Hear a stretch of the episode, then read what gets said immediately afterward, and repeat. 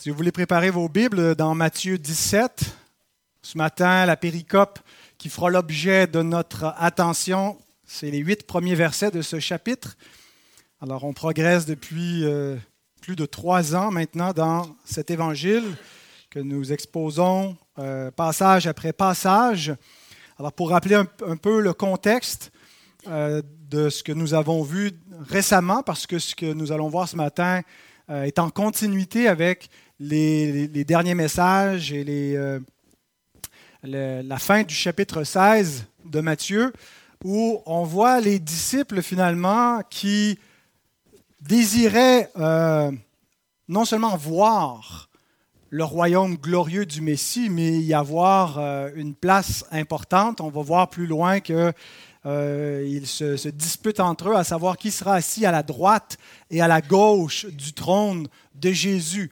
Et ils n'avaient pas en vue un espèce de royaume céleste là, dans le royaume des cieux. Pour eux, ils imaginaient vraiment que bientôt, pendant leur euh, pèlerinage sur terre, Jésus prendrait d'assaut Jérusalem et que euh, la puissance de Dieu se manifesterait de son côté et que le royaume messianique s'établirait sur terre de manière visible et que Christ régnerait sur le trône de David parce que comme il est le Messie et qu'il a été promis que Dieu ferait asseoir un descendant de David sur le trône pour régner pour toujours, ben, qui va être à sa droite et qui va être à sa gauche? Alors, euh, euh, ils, espéraient dans ce royaume messianique. Alors Jésus confesse qu'il est bel et bien le Messie, le fils de David, qui vient bâtir le royaume éternel. Mais il leur annonce quelque chose qu'ils n'attendaient pas, la croix. Avant le trône, la croix. Il leur prêche Christ crucifié. Et non seulement Christ crucifié, mais les disciples de Christ crucifié également. Vous voulez régner avec moi?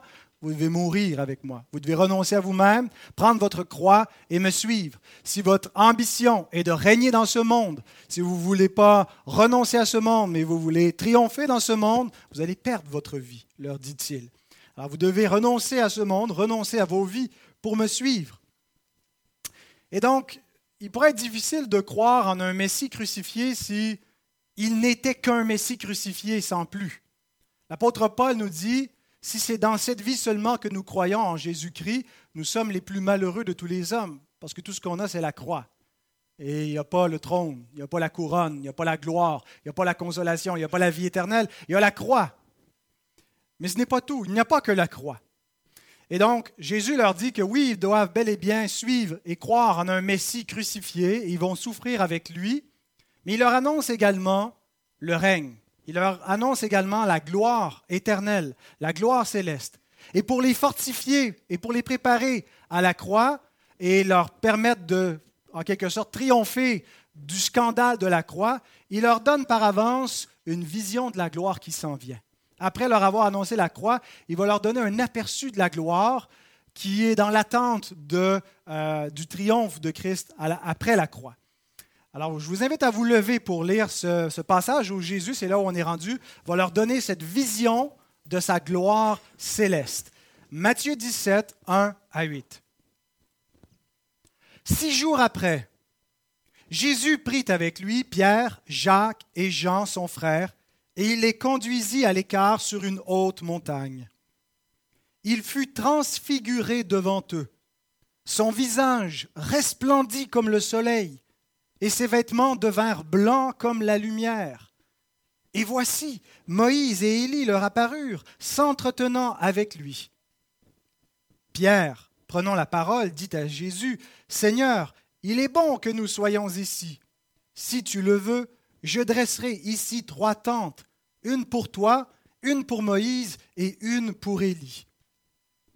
Comme il parlait encore, une nuée lumineuse les couvrit et voici, une voix fit entendre de la nuée ces paroles. Celui-ci est mon Fils bien-aimé, en qui j'ai mis toute mon affection, écoutez-le. Lorsqu'ils entendirent cette voix, les disciples tombèrent sur leurs faces et furent saisis d'une grande frayeur. Mais Jésus s'approchant, les toucha et dit, Levez-vous, n'ayez pas peur. Ils levèrent les yeux et ne virent que Jésus seul. Demandons à Dieu qu'il nous donne l'illumination pour comprendre ce passage.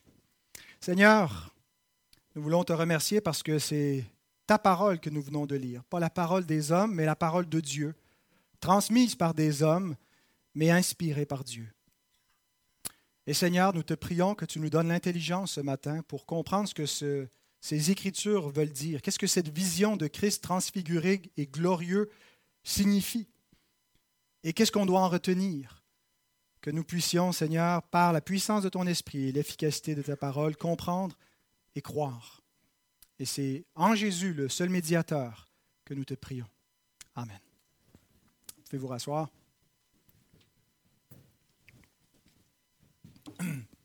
Alors j'ai décidé de euh, diviser cette scène en suivant les personnages qui euh, nous sont présentés. Alors on a d'abord le trio, Pierre, Jacques et Jean. Ensuite, il sera question de Jésus. Ensuite, de Moïse et d'Élie. Et ensuite, de Dieu le Père.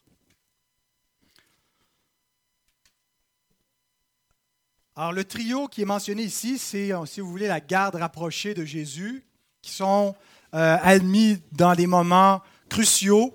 Euh, on les voit aussi lors de la résurrection de la fille de Jairus. Jésus n'a pas permis à tous ses disciples de l'accompagner jusque dans la, chambre de la jeune fille pour sa résurrection, mais seulement à ces trois-là. Ce, ce sera également ces trois qui seront invités à veiller avec Jésus à l'heure de son agonie dans le jardin de Gethsemane. Euh, il les invite à persévérer avec lui dans la prière. Spurgeon fait la remarque suivante. Il écrit Les trois furent élus parmi les élus et privilégiés pour voir ce que personne d'autre dans le monde entier ne pourrait voir. Sans aucun doute, notre Seigneur avait ses raisons pour son choix. Les trois mêmes virent l'agonie dans le jardin. Peut-être cette première vision était-elle nécessaire pour soutenir leur foi sous la seconde. Peut-être était-il nécessaire qu'ils voient la montagne de la gloire pour passer par le jardin de l'agonie. Mais je pense qu'il y a effectivement un lien euh, où Jésus annonce le Christ crucifié, mais pour ne pas les décourager complètement, que, pour pas qu'ils pensent qu'il n'y a que la crucifixion dans son royaume, il leur montre aussi la gloire. Et, et il fortifie leur foi. Une fois qu'ils ont déjà, mais une fois qu'ils est mal informé, euh, parce qu'ils n'ont pas anticipé la croix du Christ. Ils ne voient que le trône du Christ. Et donc, euh, il leur montre effectivement qu'il va régner euh, et il leur donne cette certitude par cette vision glorieuse avant de descendre jusqu'à l'humiliation la plus totale. Il y a un contraste à faire entre la scène de la transfiguration et la scène de la crucifixion. Bien qu'ils soient diamétralement opposés, il y a un parallèle, il y a comme une correspondance entre les deux événements qui sont aux, antipodes de la gloire d'un côté et l'abaissement de l'autre.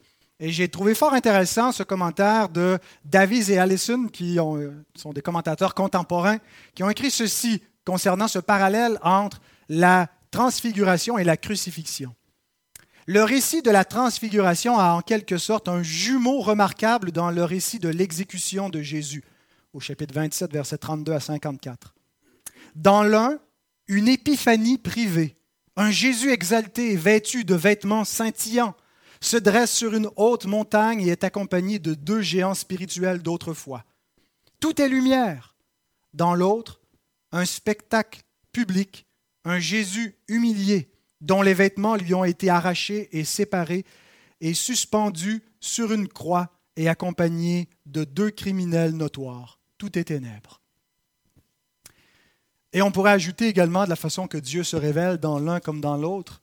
Sous le premier, il fait entendre sa faveur, son affection pour ce Fils unique en qui son âme prend plaisir, et dans l'autre, Dieu révèle sa colère. Il l'a brisé pour satisfaire sa justice.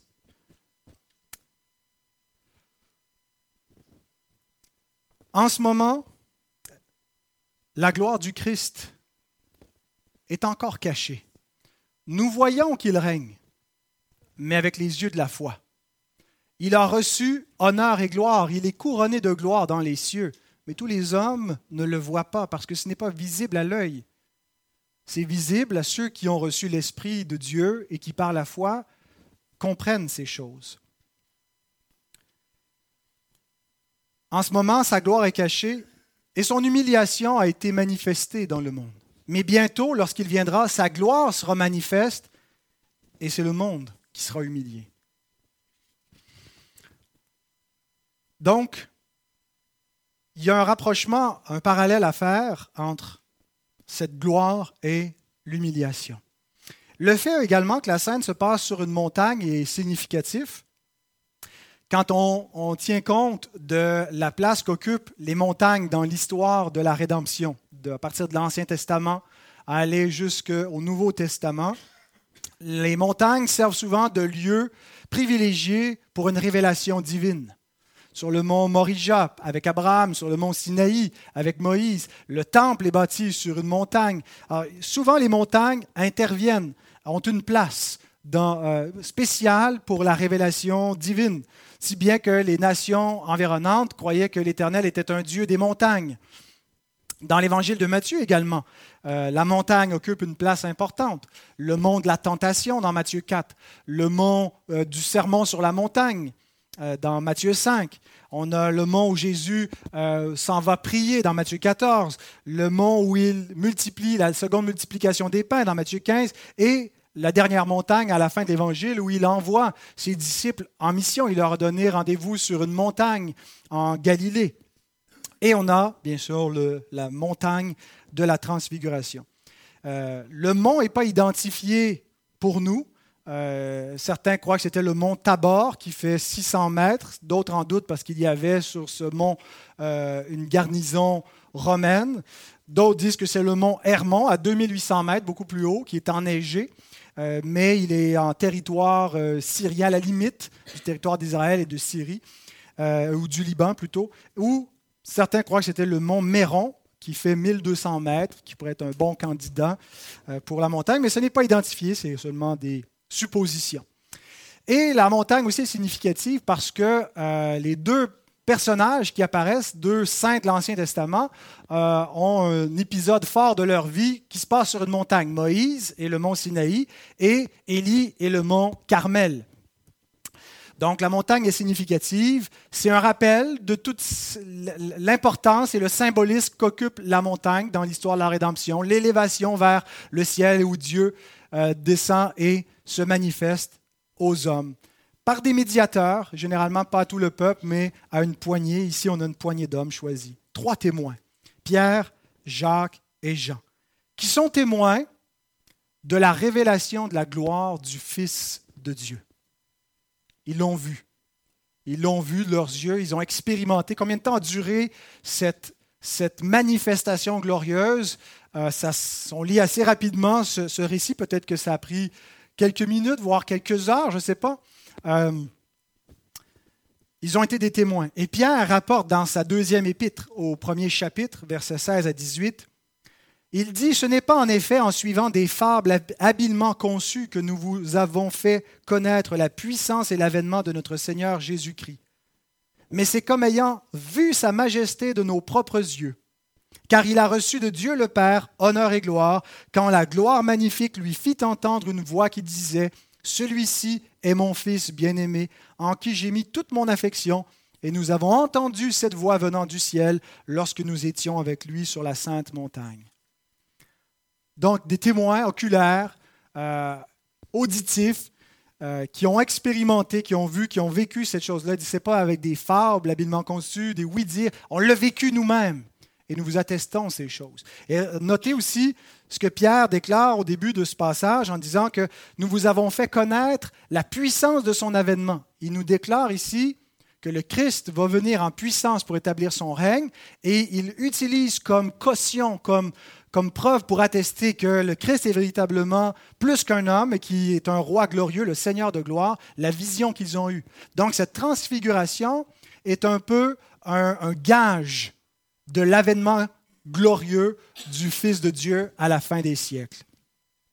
Jean, qui était aussi présent lors de cette scène, écrit lui aussi au début de son épître, 1 Jean 1, verset 1 à 3, ce qui, est, ce qui était dès le commencement, ce que nous avons entendu, ce que nous avons vu de nos yeux, ce que nous avons contemplé et que nos mains ont touché concernant la parole de vie. Et la vie a été manifestée, et nous l'avons vue et nous lui rendons témoignage, et nous vous annonçons la vie éternelle qui était auprès du Père et qui nous a été manifestée. Ce que nous avons vu et entendu, nous vous l'annonçons à vous aussi, afin que vous aussi, vous soyez en communion avec nous. Or, notre communion est avec Dieu le Père et avec son Fils Jésus-Christ. Quand Jean dit ce qui était dès le commencement, il se réfère au commencement de la création. Ce qui est à l'origine du monde visible, de tout ce qu'on voit. Le mystère de l'existence, c'est Dieu. Dieu qui existe de lui-même, en lui-même, éternellement, qui n'a pas été causé à l'existence et qui existe de lui-même. C'est un mystère incompréhensible. Il, il est éternel. Il ne commence pas, il est depuis toujours. Et il dit que ce Dieu qui est l'origine de la vie, de tout ce qui existe, s'est manifesté dans le monde et qu'ils ils ont contemplé sa gloire dans la personne du Fils Dieu, du Fils divin, qui est le rayonnement du Père. Peut-être vous vous dites, oui, mais moi, je ne l'ai pas vu. Je le croirais si je le voyais, mais je ne l'ai pas vu. Dieu a choisi des témoins. Dieu a choisi de se révéler à des témoins. Ici, on a identifié trois. Et il a autorisé ces témoins, il les a mandatés. Et ce que Jean nous dit à la fin de cette section, c'est qu'on n'a pas besoin d'avoir vu la gloire de Dieu, d'avoir vu Jésus pour être en communion avec lui. Il y a des gens qui ont vu Jésus, qui ont vu ses miracles, et qui n'ont pas été en communion avec lui, qui l'ont mis à mort. Ce que Jean nous dit, c'est que pour être en communion avec lui, ce n'est pas d'avoir vu, mais d'avoir cru. C'est d'ailleurs ce que Jésus dit à Thomas. Tu as cru parce que tu m'as vu. Heureux ceux qui ont cru même sans avoir vu. Et c'est l'essentiel. Le plus important, ce n'est pas d'avoir vécu l'expérience qu'ils ont faite. S'ils étaient demeurés incrédules face à, cette expérience, s'ils l'avaient mal interprétée et Dieu les en a gardés, et qu'ils n'avaient pas compris ce qu'elle signifiait concernant Jésus, et qu'ils n'avaient pas cru en lui, cette expérience aurait été sans valeur. Les gens cherchent des expériences, veulent vivre une expérience mystique, veulent avoir des visions, mais ce qui est important, c'est ce qu'on croit concernant Jésus. Et ceci a été écrit pour que nous soyons en communion avec ce Seigneur glorieux par le moyen de la foi, en croyant. Alors nous devons recevoir leur témoignage. Nous sommes invités à recevoir leur témoignage et il est critique que nous recevions témoignage. C'est une question de vie ou de mort. Et je ne parle pas qu'une question de vie ou de mort physique, mais éternelle. Vie éternelle et mort éternelle. Ensuite, le deuxième personnage, c'est Jésus lui-même, au verset 2. Il fut transfiguré devant eux. Son visage resplendit comme le soleil, et ses vêtements devinrent blancs comme la lumière on est devant Jésus avec une nécessité d'interpréter qui il est. Qui est ce personnage historique, Jésus de Nazareth. Qui est-il? Certains croient qu'il n'était qu'un simple homme ordinaire, qui n'avait rien de surnaturel, qu'il n'est pas Dieu, qu'il est un homme normal, mais que les euh, histoires qu'on raconte à son sujet, les miracles, sa naissance miraculeuse, sa résurrection, sa transfiguration, ben, ont été inventés par les hommes et qu'on en a en quelque sorte fait un messie divin par des, des mythes, euh, par des fables habilement conçues. Ce que nous dit que ne sont pas leurs discours, euh, ce que nous dit Pierre, que ce n'est pas par des fables habilement conçues qu'ils ont fait connaître, mais certains disent non, c'est quand même des fables habilement conçues. Euh, Jésus a existé, mais ce qui est ajouté ici, les miracles et tout ça, le surnaturel, c'est des inventions des hommes. Bien écoutez, les témoins en question, Pierre, Jacques, Jean et bien d'autres, sont tous morts pour ce témoignage. Quelqu'un peut mourir en pensant qu'une chose est la vérité euh, et en se trompant. Mais quelqu'un n'acceptera pas de mourir martyr pour quelque chose qu'il sait délibérément être faux. Il va changer d'idée avant ça. Peut-être un homme déterminé accepterait, mais pas des dizaines de témoins comme ça a été le cas au début du christianisme. On a affaire à des témoins et un type de témoin qui ne fait pas seulement dire on croit qu'il est ressuscité, mais nous l'avons vu. Nous avons mangé avec lui après sa résurrection, nous lui avons touché, nous avons constaté ces choses et on est prêt à mourir pour notre parole. Donc on a des témoins extrêmement crédibles. D'autres ont dit, ça n'a pas été inventé, euh, c'est vraiment arrivé, mais Jésus était un simple homme, était un homme ordinaire, et en cours de route, Dieu, le Dieu éternel, a décidé de l'adopter comme son fils et de manifester au travers de lui sa gloire. Et donc Jésus est passé de homme à fils de Dieu, euh, et c'est autour de son baptême que euh, est venue la première déclaration. Quand Dieu fait entendre cette voix-là, il l'aurait adopté comme son fils, il lui aurait donné l'esprit qui est descendu sur lui sous la forme d'une colombe. On appelle ça l'adoptionnisme. Seul problème, c'est que l'Écriture nous dit que le Christ n'a pas commencé à être le Fils de Dieu et son existence n'a pas commencé lorsqu'il est né euh, ou à sa conception, mais il préexistait. Jésus lui-même dit, avant qu'Abraham fût, je suis. il déclare avoir une préexistence. Donc, on ne peut pas juste prendre un simple homme euh, qui aurait en cours de route changé d'identité de, en devenant fils de Dieu, mais on parle de quelqu'un qui préexiste. Alors d'autres vont plus loin et disent, ah oui, il préexiste. Il était effectivement la première créature de Dieu. Et c'est pour ça qu'il est appelé le Fils de Dieu, parce qu'en tant que première créature, il est comme le Fils que Dieu a fait, qu'il a fabriqué. Il l'a fait à son image. Et comme il est la première de ses créatures, c'est celle qu'il aime le plus, et il lui a donné un rôle spécial par rapport à toutes les autres créatures. Il en a fait le Seigneur de toutes ces créatures-là. C'est ce qu'enseignait Arius, c'est ce qu'en les témoins de Jéhovah, c'est ce que croient les saints des derniers jours. Mais je ne pense pas que c'est ce que l'Écriture enseigne. Quand l'Écriture nous parle que Jésus est le Fils de Dieu, elle ne veut pas dire qu'il a été créé comme Fils de Dieu. Ce que nous croyons, c'est qu'il est le Fils éternel de Dieu.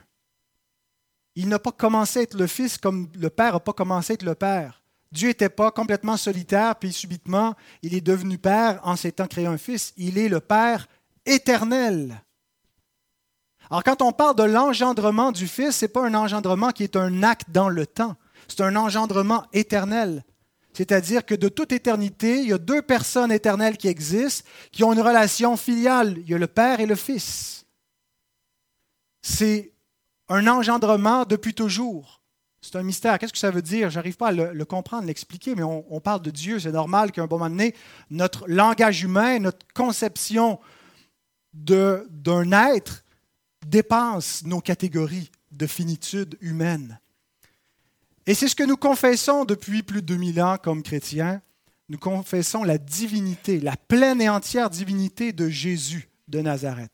100% homme, mais avant d'être un homme, il est le Fils Dieu de toute éternité, qui fait un avec le Père et qui s'est incarné. Et ce que nous voyons dans cette révélation, la transfiguration, c'est la manifestation de sa gloire divine, qui fait une avec la gloire du Père. Ce n'est pas donc juste quelque chose qui, lui est conféré, qui lui est donné, qui était étranger à son essence propre. C'est la manifestation. En fait, dans un corps humain, il est comme voilé. Tout ce qu'on voit, c'est sa nature humaine. Il a pris une vraie nature humaine comme la nôtre, faible, qu'il a unie à sa nature divine. Mais la nature divine, on ne peut pas la voir à moins qu'elle nous soit manifestée. Elle n'est pas matérielle, elle n'est pas physique. Et à ce moment-là, il a paru bon au Seigneur de gloire de révéler qu'il est le Seigneur de gloire et de montrer qu'il a une essence divine. Et quand Pierre nous dit que c'est ayant vu sa majesté de nos propres yeux, quand il a reçu de la majesté de, la, gloire, il y, a une correspondance entre les mots qui sont utilisés dans 2 Pierre 1 euh, nous, avons fait, nous avons vu sa majesté quand la gloire magnifique, et il y a un parallèle, les mots majesté et, gloire magnifique euh, sont, de même famille, et c'est exactement ce que le, le, concile de Nicée voulait dire en 325 quand il, est écrit que Jésus, le Fils, il est lumière de lumière. La gloire magnifique lui a donné sa majesté. Il procède du Père. Il n'est pas créé, il est engendré. Il y a une relation de procession. Euh, c'est la doctrine que nous confessons comme chrétiens la procession éternelle du Fils de Dieu, lumière de lumière. Il est dans le sein du Père et ce qu'il est vient, sa substance, son être, vient de ce que Dieu est. Il n'est pas créé, il est un avec lui, il partage la même nature. Lumière de lumière.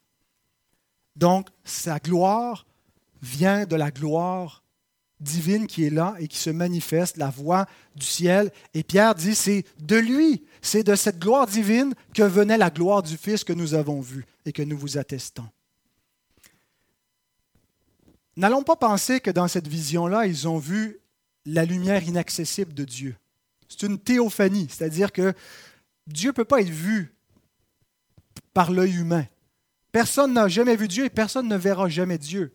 Quand Dieu manifeste, se manifeste dans une nuée glorieuse, dans un éclat de lumière, ce n'est pas ce qu'il est en propre. C'est une création physique pour refléter ce qu'il est en propre, mais Dieu habite une lumière inaccessible. Alors, ils n'ont pas vu la totalité de l'éclat de sa, de sa majesté divine. Il n'y a que Dieu qui peut voir Dieu lui-même, qui peut, qui peut euh, contenir ce, qu'il est. On peut juste voir Dieu au travers d'une médiation, d'une apparition, d'une manifestation. Et c'est ce qu'écrit Calvin. Il dit ce n'était pas une manifestation complète de la gloire céleste du Christ, mais sous des formes adaptées à la capacité de la chair, il leur permettait de goûter en partie ce qui ne pouvait être pleinement compris. Autrement dit, Dieu est venu à nous sous une forme humaine. Dieu nous a parlé dans un langage humain. Si Dieu nous parlait en langue de Dieu, ben on ne comprendrait pas quelle langue il parle, Dieu. Dieu nous parle toujours dans une langue humaine. Dieu s'adresse toujours à nous dans des formes finies, dans un langage adapté, dans une révélation qui est euh, adaptée à notre finitude. Mais la manifestation ultime, c'est que Dieu est venu lui-même dans l'humanité. Le Créateur a marché sur cette terre en prenant la forme d'une créature.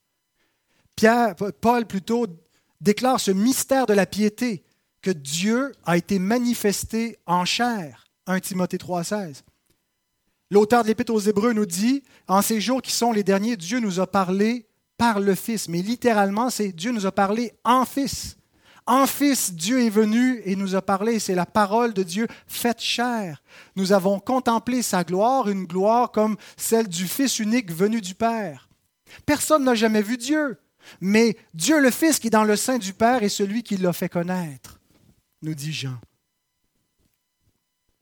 Alors si vous voulez connaître Dieu, ça passe par le Fils. Toutes sortes de gens sur la terre prétendent connaître Dieu. Mais s'ils n'ont pas un médiateur, ils se trompent. Ils se sont, sont trompés eux-mêmes parce que la seule façon de connaître Dieu, c'est au travers du Fils Dieu. Au travers de celui qui fait un avec le Père, qui peut être notre médiateur et qui vient pallier à tous les, le, fossé, les obstacles qui nous empêchent de connaître Dieu, nommément notre péché et notre finitude. Sans un médiateur, si on croit avoir une connexion directe avec Dieu par autre que par le Fils de Dieu, ce n'est pas avec Dieu qu'on est en communion. C'est avec une illusion ou c'est avec des démons, c'est avec des fausses doctrines. Mais pour connaître Dieu, ça passe par son Fils. Celui qui confesse le Fils a aussi le Père. Celui qui rejette le Fils rejette aussi le Père qui l'a envoyé, nous dit la parole du Seigneur. Il y a un seul Dieu et un seul médiateur entre Dieu et les hommes, Jésus-Christ, homme. Ensuite, troisième catégorie, on arrive, on retourne à, des hommes, mais deux hommes du passé. Deux saints de l'Ancien Testament, Moïse et Élie. Versets 3 et 4.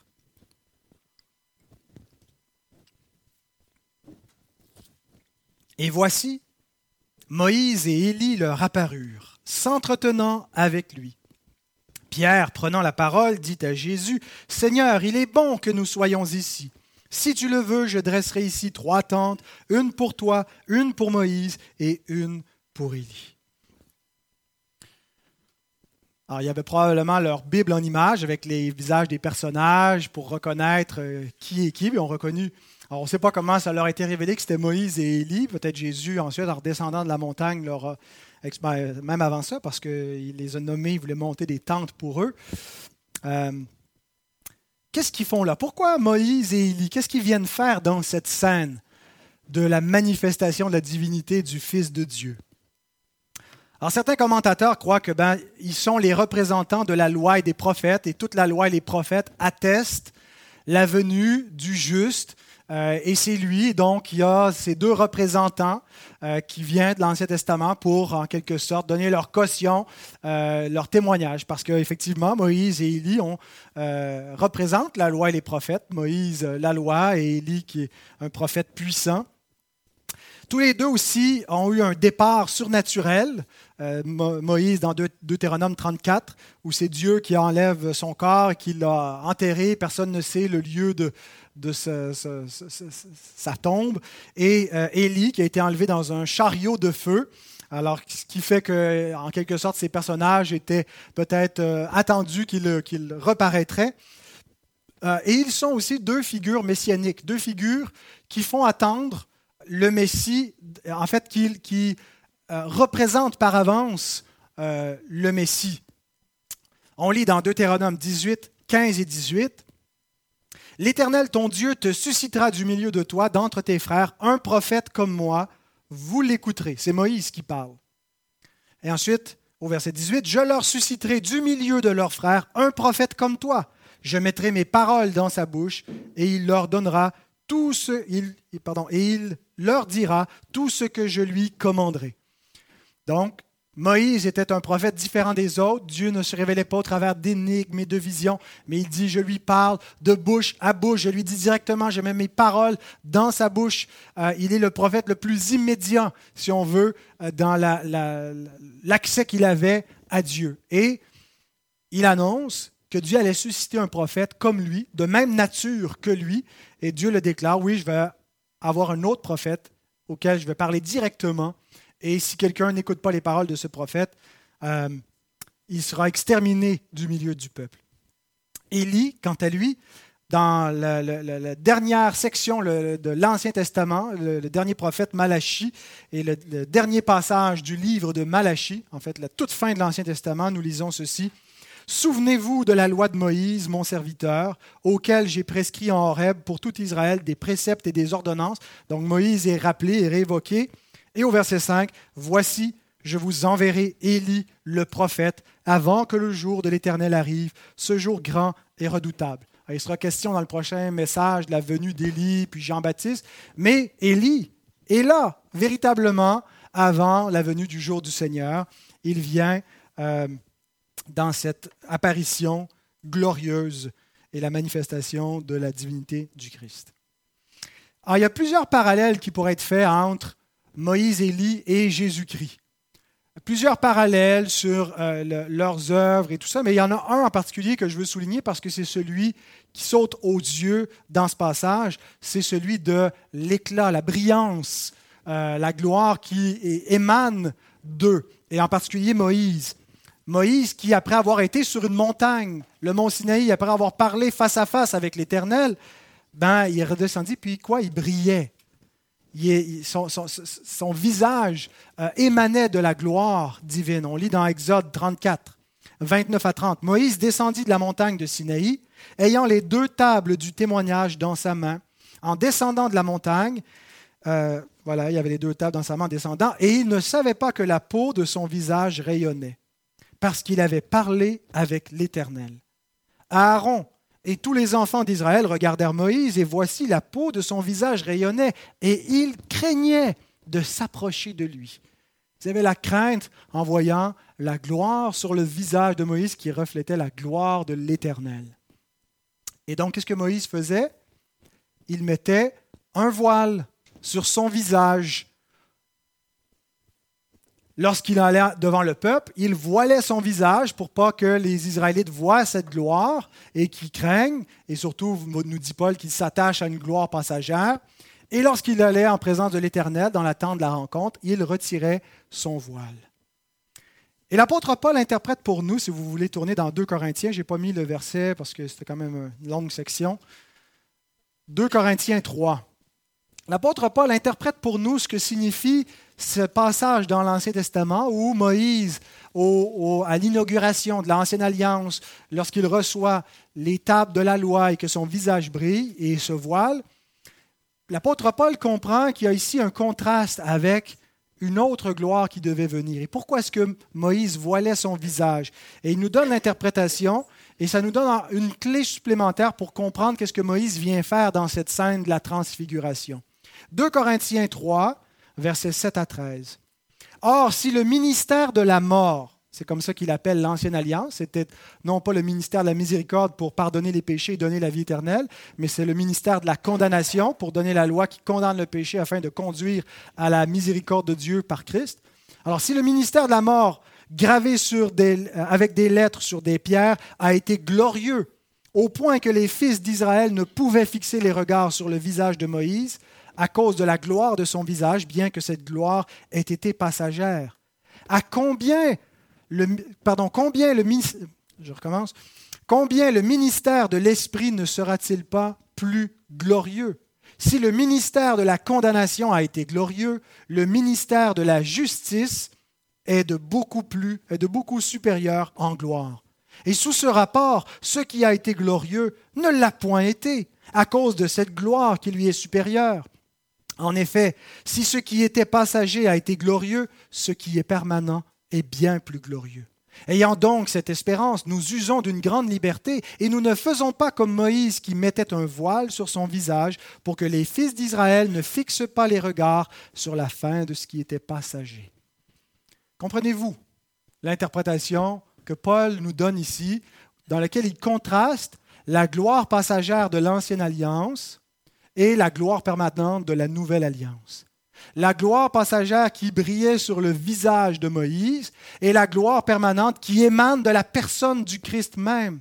La gloire de Moïse qui n'est qu'un reflet de la gloire de Dieu, la gloire du Christ qui sort de ce qu'il est dans son essence propre. Et il nous dit on n'a plus besoin de voile.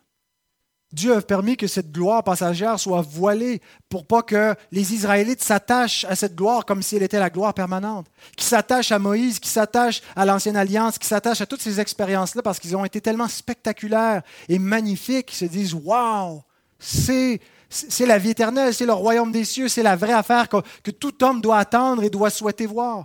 Il non, tout ça était juste passager, dans l'attente d'une gloire infiniment plus grande et plus glorieuse qui maintenant a été manifestée.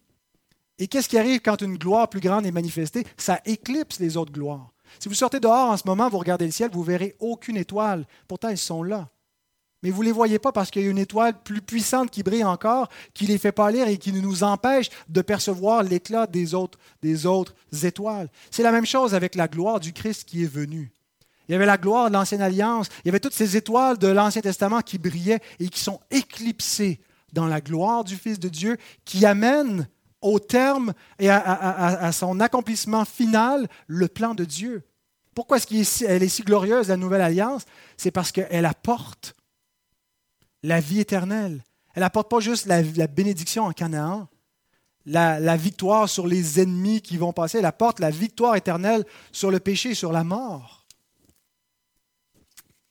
Alors cette scène de la transfiguration, et les témoins qui sont appelés pour être présents, et je parle pas seulement des témoins Pierre, Jacques et Jean, mais les témoins de l'Ancien Testament, ont pour but de rappeler les épopées les plus glorieuses de l'Ancienne Alliance.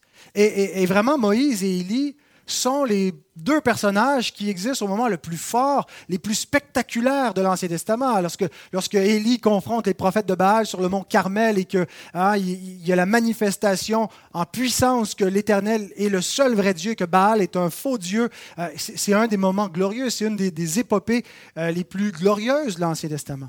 Mais le moment le plus spectaculaire de toute l'Ancienne Alliance, c'est l'Exode.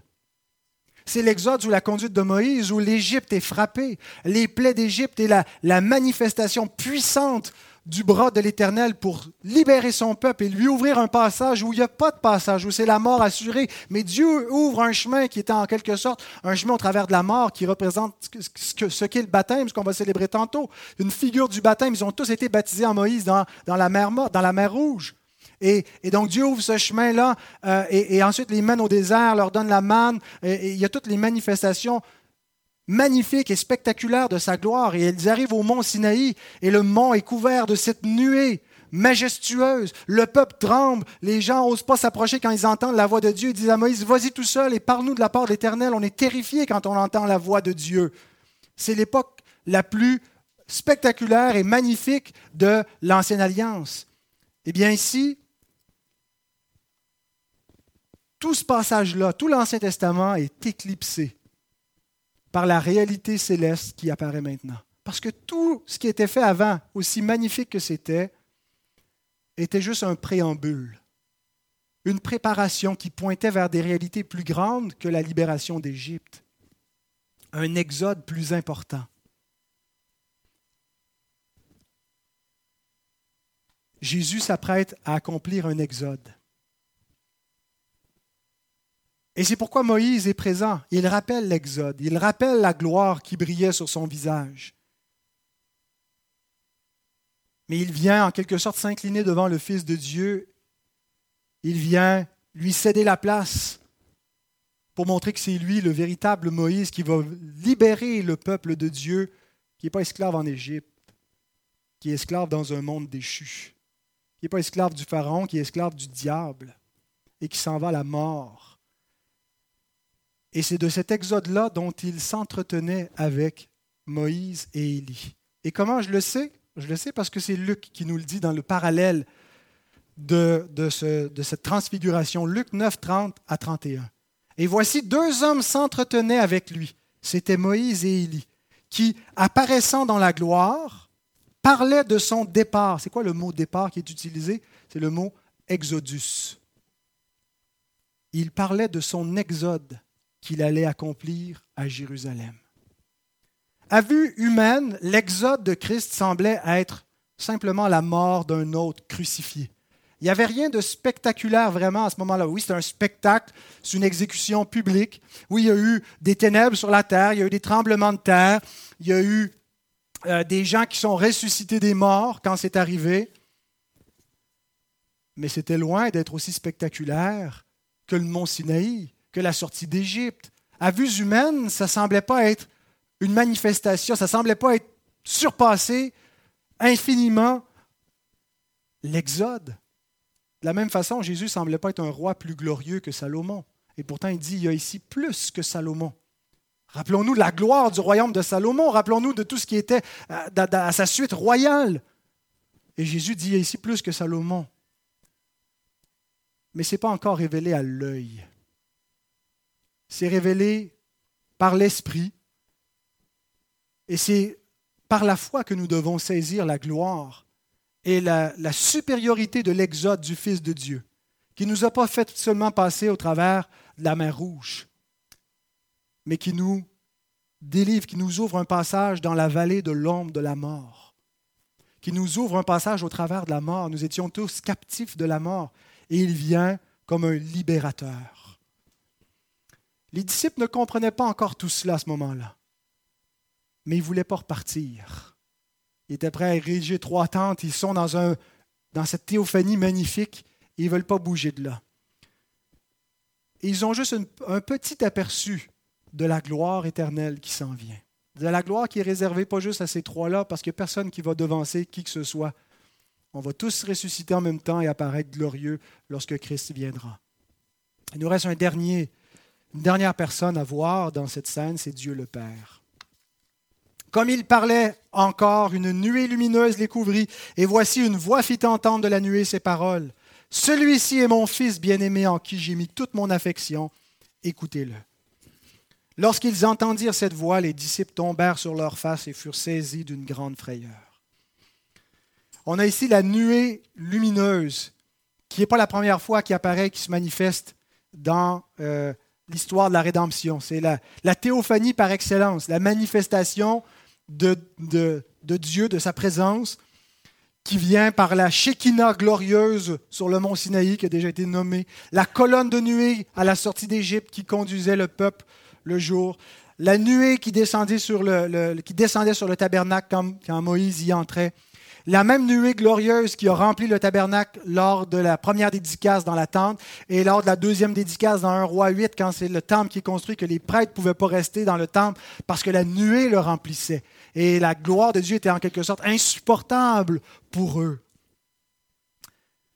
Et cette apparition-ci, dans la séquence de l'histoire de la rédemption, est la plus importante parce qu'elle marque le moment final où Dieu veut manifester sa gloire et vient mettre accomplir, donner un terme final à son œuvre de rédemption. Mais c'est la manifestation de la nuit glorieuse la plus importante, surtout à cause de ce que Dieu dit. Celui-ci est mon fils bien-aimé, en qui j'ai mis toute mon affection. C'est la deuxième fois que le Père identifie verbalement son Fils, qu'une voix se fait entendre du ciel. La première fois, c'était au baptême. Alors, je ne vais pas redire ce que j'ai dit euh, quand on a exposé au baptême de Christ. Si vous voulez voir euh, le sens de cette expression, mon Fils bien-aimé, vous pouvez vous reporter à ce, message qui est archivé sur Internet. Et l'expression est identique, c'est exactement les mêmes mots dans le texte original. Mais je veux juste souligner que cette déclaration euh, se rapporte à deux textes de l'Ancien Testament le texte d'Ésaïe 42, verset 1, où il est question du serviteur souffrant de l'Éternel en qui l'âme de Dieu prend plaisir. C'est à cela que ça réfère, en qui mon âme prend plaisir. Et le Messie régnant de l'Éternel auquel Dieu dit, Tu es mon fils et je te donnerai les nations pour héritage. Et on a dans ces deux textes de l'Ancien Testament qui sont réunis en une seule affirmation de Dieu le Père, à la fois le serviteur souffrant, le Messie souffrant et le Messie régnant deux thèmes qui sont unis ensemble dans toute cette section-là, le règne du Christ et la mort du Christ, qui sont inséparables. Un Christ qui ne meurt pas, c'est un Christ qui ne règne pas. Un Christ qui règne sans la croix, c'est un faux Christ. Et il ajoute cependant, écoutez-le. C'est bref, mais c'est complet. Écoutez-le.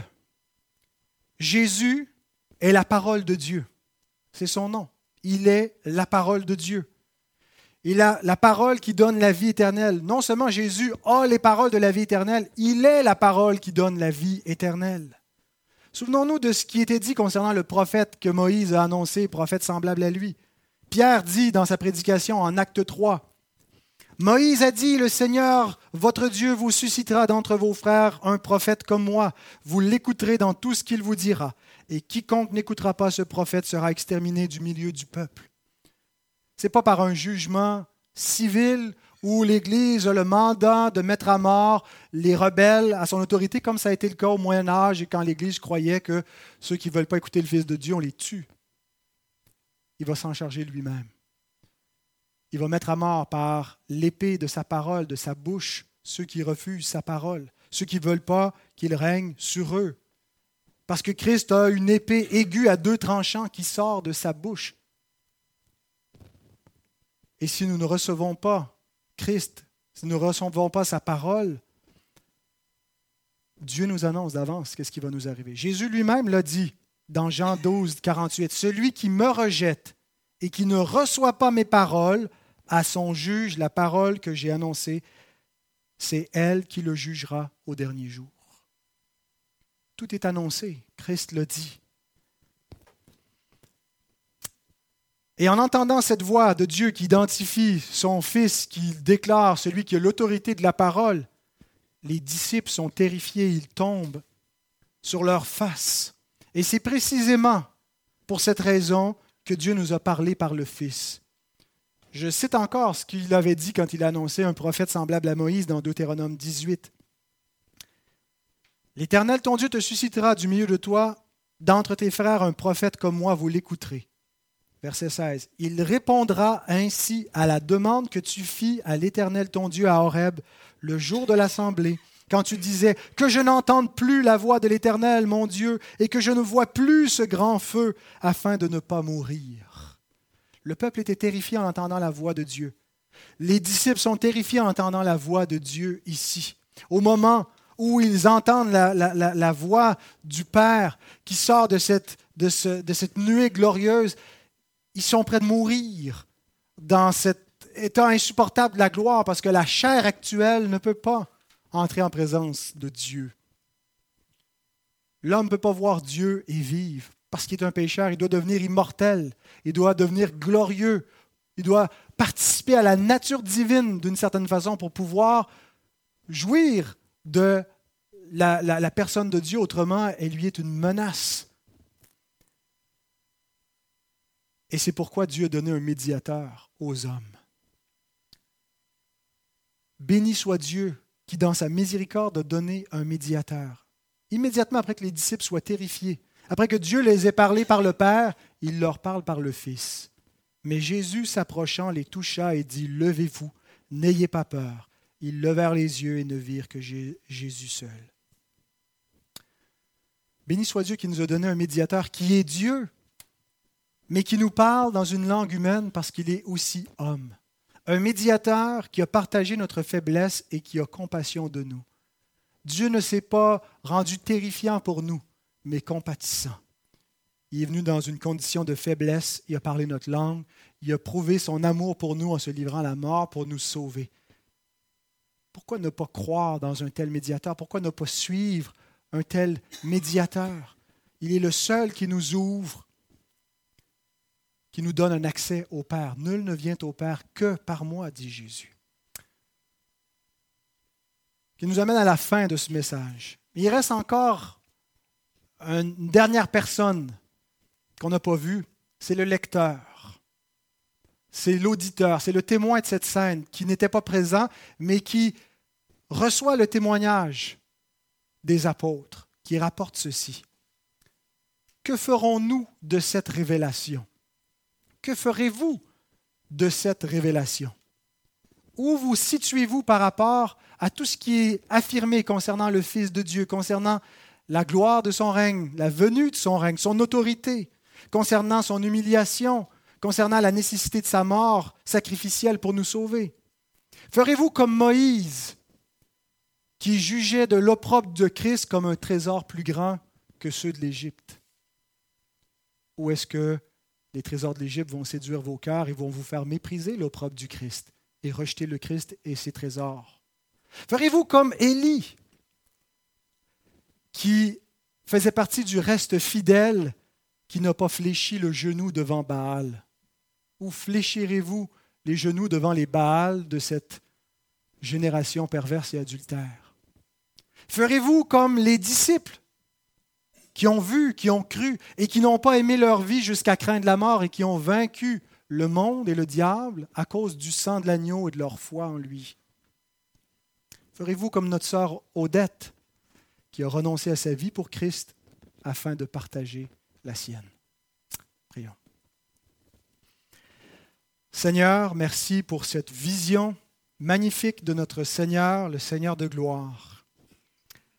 Nous te prions simplement de bénir ta parole. Notre confiance, Seigneur, est dans cette parole qui est efficace, qui pénètre dans les cœurs, qui convainc, qui est une parole vivante.